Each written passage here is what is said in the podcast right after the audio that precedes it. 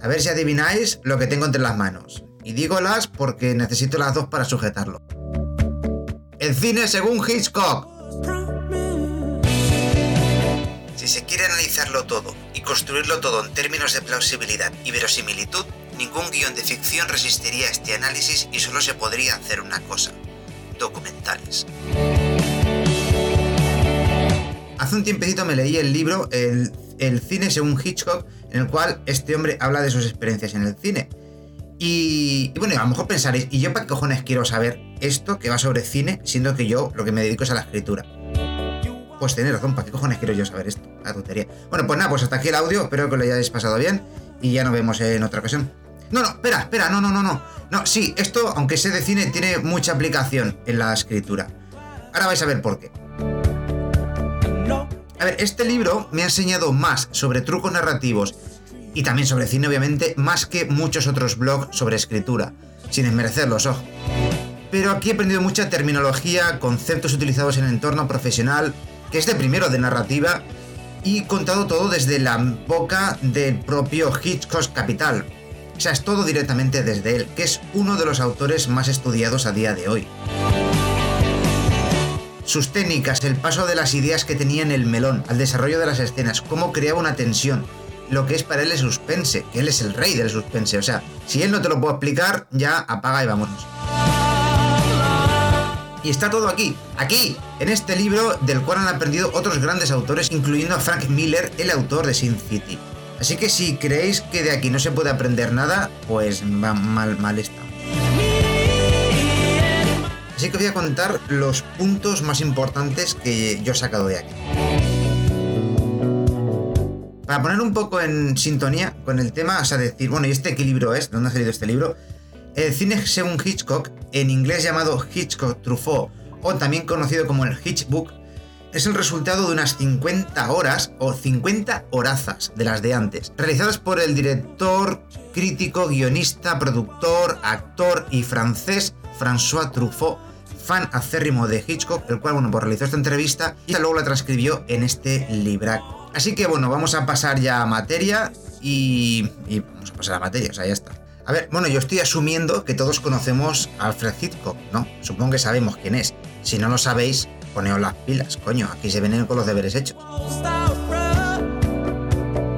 No basta tener un montón de ideas para hacer una buena película si no se presentan con el suficiente cuidado y con una conciencia total de la forma.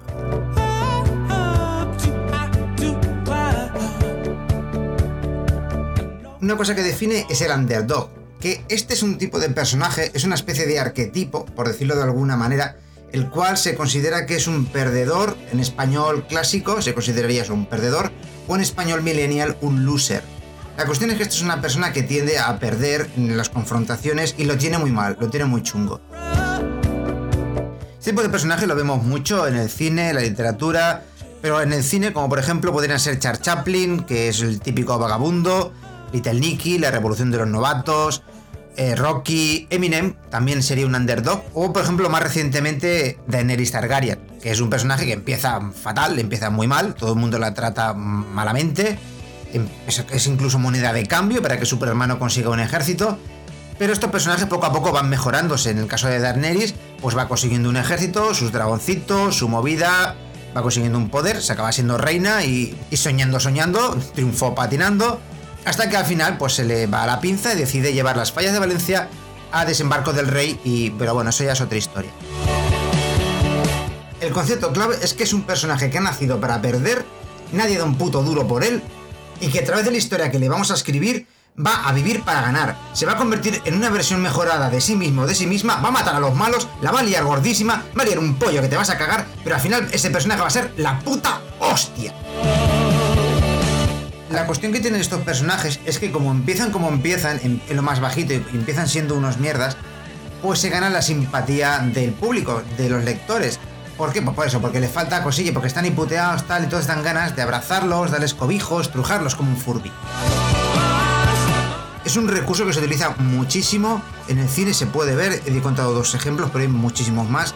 Así que conocer eso de manera que cuando veamos un análisis, un reportaje o lo que sea, digan un underdog o ¿por qué no me haces una historia con un underdog? Ya sé lo que es. ¿Por qué? Porque lo vi en el podcast del tarao este que decía cosas por el podcast. Otro de los elementos de los que Hitchcock también habla, y él le mete mucha caña a este tema, es el tema de los MacGuffin, que no tiene nada que ver con las magdalenas. El MacGuffin es un elemento que realmente su función en la historia es ser un catalizador de los personajes. Es lo que hace que los personajes se muevan, los motiva, pero que a los autores este trasto nos importa más bien poco para la historia y solamente nos hace falta para coger a los personajes, sacarlos de su zona de confort empezar a putearlos para que hagan la historia.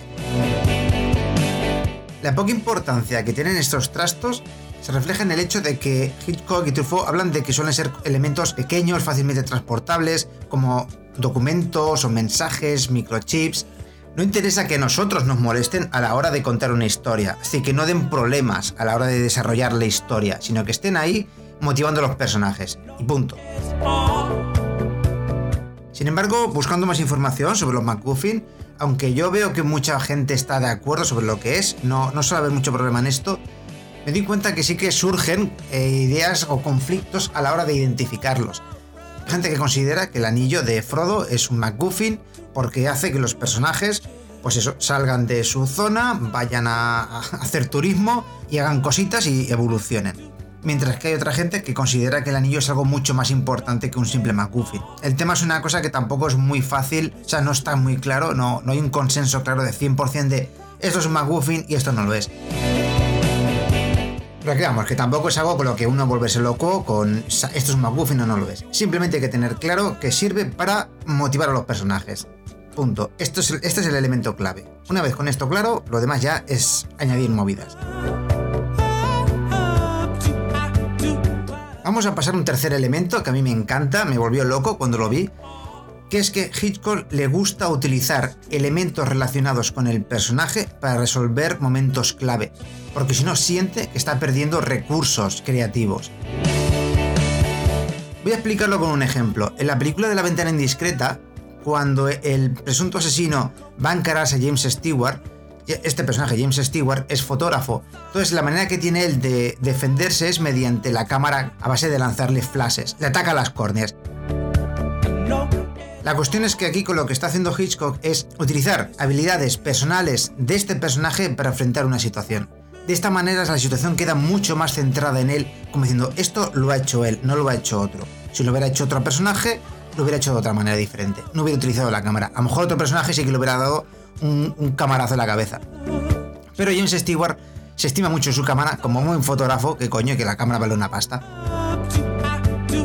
Este, este es el ejemplo de cómo resolver esta situación. Pues de una manera que solamente la podría hacer este personaje. Ya no solamente porque puede, por habilidades, sino también por maneras, estilos, gustos. Es decir, no, es que a este personaje le gusta hacer esto así. Entonces lo va a hacer así. Que se note que lo hace él o ella y no otro personaje. De esta manera se pueden crear situaciones más bonitas, más dramáticas y más personales referente al personaje y, también además pues afianzarlo o afianzarla y dejar claro que este personaje es así. Como hace Willow al final de la película cuando le hace la 13-14 a la Magmorda y quiere engañarla, salvar a la niña y usa el truco de hacer desaparecer cerdos que vemos al principio de la película y, deja la, la, bruja la deja loca, o sea, le deja con el culo torcido. Y esto es una manera que lo hace Willow. Si Willow hubiera cogido un hacha y le hubiera abierto la cabeza, pues tanto se da que lo haga él como que lo haga McMardigan o que lo haga quien sea. Pero al hacerlo así, lo ha hecho Willow, con habilidades de Willow y de la manera en que lo haría Willow. Hitchcock también extiende esto al entorno en el que están ocurriendo las situaciones, de manera que si por ejemplo está pasando una escena en una cabaña, pues utilizar los elementos que aporte esa cabaña, o sea, esa casa, o si estamos en una ferretería, por lo que nos aporte la ferretería, o encima de una montaña, pues oye, despiñar un personaje, pues oye, por las risas, ¿no? Por, por aprovechar la montaña. De manera que en definitiva, con este consejo lo que se nos aporta es eso, aprovechar los elementos que nosotros mismos hemos ido creando a, lo largo de crear pues el escenario, el, lugar en el que están pasando los acontecimientos, los personajes, para así tener una historia o un clímax o una situación mucho más rica y más interesante. Y ahora ya vamos a entrar en lo que Hitchcock es el maestro indiscutible, lo que lo ha caracterizado, lo que lo ha puesto ahí y de lo que muchísimos autores han aprendido de él. Y que Hitchcock explicó de una manera súper sencilla con lo que se conoce como la bomba bajo la mesa. Así que atenta compañía que esto va para examen. Imaginemos una situación en la que hay unas personas hablando, haciéndose selfies, dando likes en Instagram, cositas así, durante 5 minutos de conversación y de repente todo explota, salen todos volando con los puños en alto y, mueren, ¿vale? Y dices, Cáspita, qué sorpresa me he llevado, qué giro inesperado de los acontecimientos. Has tenido 5 minutos de una escena que no aporta gran cosa y luego pues un ratico de sorpresa, de hostias, se te queda con el culo torcido. Por otro lado, supongamos que se le da al público la información que hay una bomba debajo de la mesa. La casualidad, ¿no? Que esto se llama la bomba bajo la mesa y hay una bomba bajo la mesa. O sea, está, todo bien hilado. O el hombre, el hombre sabía lo que decía. Bueno, pues imaginemos esta situación. Entonces sabemos que hay una bomba debajo de la mesa. La misma conversación, la misma situación que están hablando, pero ya no la vemos igual, porque sabemos que la peña, como no espabile, salen todos volando. Así que en este segundo caso tenemos toda una escena en la que está pasando algo desde el momento inicial hasta el final. Tenemos la emoción y luego al final el explosión de la bomba. Comparado con lo otro que era un rato de nada y luego sorpresa. Que también en este, aquí yo quise hacer un incisivo que es también tener en cuenta qué tipo de emociones se siente el público hacia, hacia los personajes de esta situación. Es decir, si la gente siente simpatía por los personajes, lo normal es que quiera que vivan y la extensión estará centrada en, eso, en evitar que, casquen, ¿no? Pero sí, lo que pasa es que se les tiene rabia, como por ejemplo la película de Valkyria, en la cual ponen una bomba bajo la mesa para cargarse a Hitler y a los suyos, pues ahí lo que se quiere es que, que pillen bomba, ¿vale? Que revienten.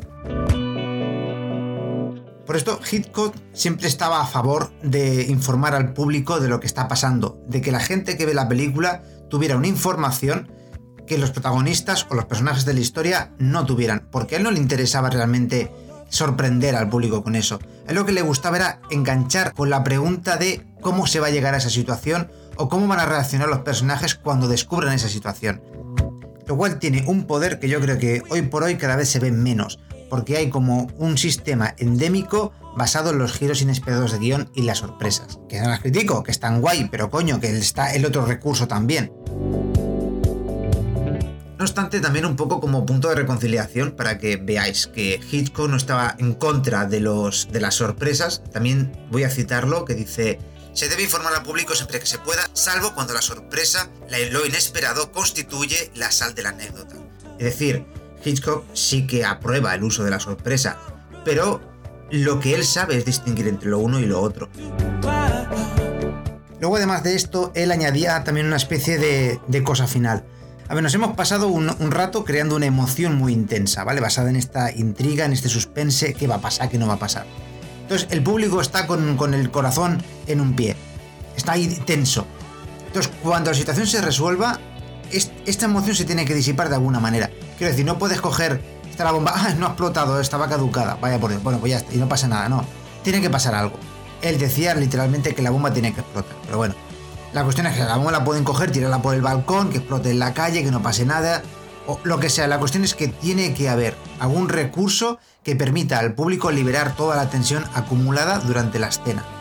Porque si no, esto puede generar una frustración, un mal rollo y el hecho de que la emoción se le quede dentro. Y sobre todo también, si al final no ocurre nada, tanto follón, tanta tensión, tanta leche, para que al final no pase nada. eso en el, en el espectáculo queda frustrante. Una vez esto claro, vamos a pasar al siguiente tema.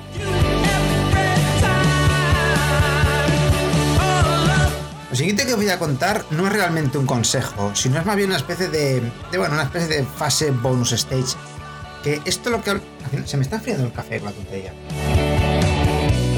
Lo que quería decir yo es que se nos da un ejemplo de este principio del muéstramelo, no me lo cuentes en la película de La ventana indiscreta, Sí, sí, ya, sí, otra vez, la ventana indiscreta. Es que la he visto hace poco y la tengo reciente.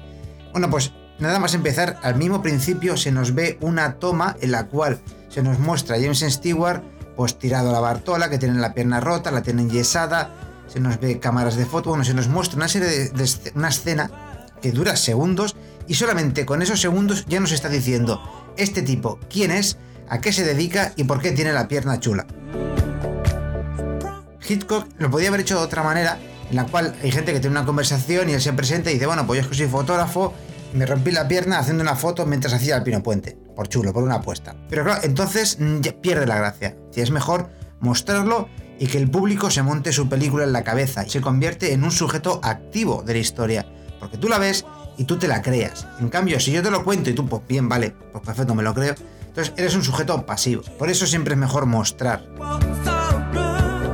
En la literatura a lo mejor es un poco distinto porque no puedes enseñar realmente. O sea, enseña lo que cuenta, con lo cual a veces la diferencia entre lo que estás contando y lo que estás mostrando no es tan clara.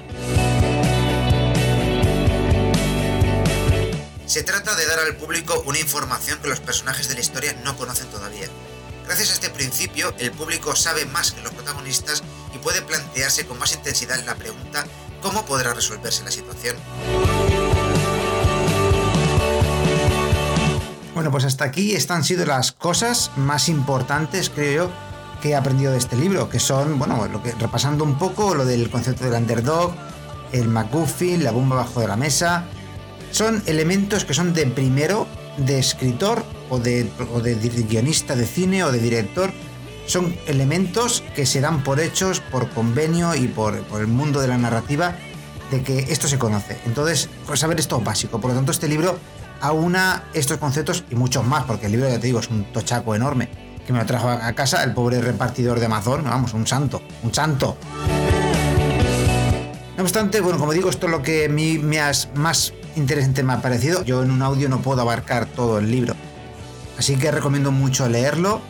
Y las personas que lo hayáis leído y hayáis sacado otras conclusiones nuevas, otras cosas que no he comentado o tal, pues perfecto, lo podéis comentar abajo, podéis añadir ningún problema. Estoy abierto al debate siempre que se haga todo con educación y con buenas maneras. También quisiera añadir que aunque bueno, aunque por lo que sea no escriba, no seas una persona que te dediques a la escritura o, a nada de esto, simplemente te gusta el cine, sigue siendo altamente recomendable porque gracias a él me ha ayudado a entender mejor el cine y a entender cómo funcionan las películas, cómo se hacen las escenas, cómo se hacen muchísimas de estas cosas. Yo ahora al ver una película, pues veo mm, detalles que antes no veía o entiendo cosas que antes no entendía como al final de Juego de Tronos. Nada de eso, mm, dar like, compartir a alguien que si, conocéis a alguien que le pueda interesar esta información, que le guste el cine, que está aprendiendo, que esté escribiendo, que, tal, o que le guste Hitchcock, esparcir la palabra y yo pues me voy a currar, porque así es la vida. Así que bueno, que lo paséis bien. Samanté para todos menos para uno.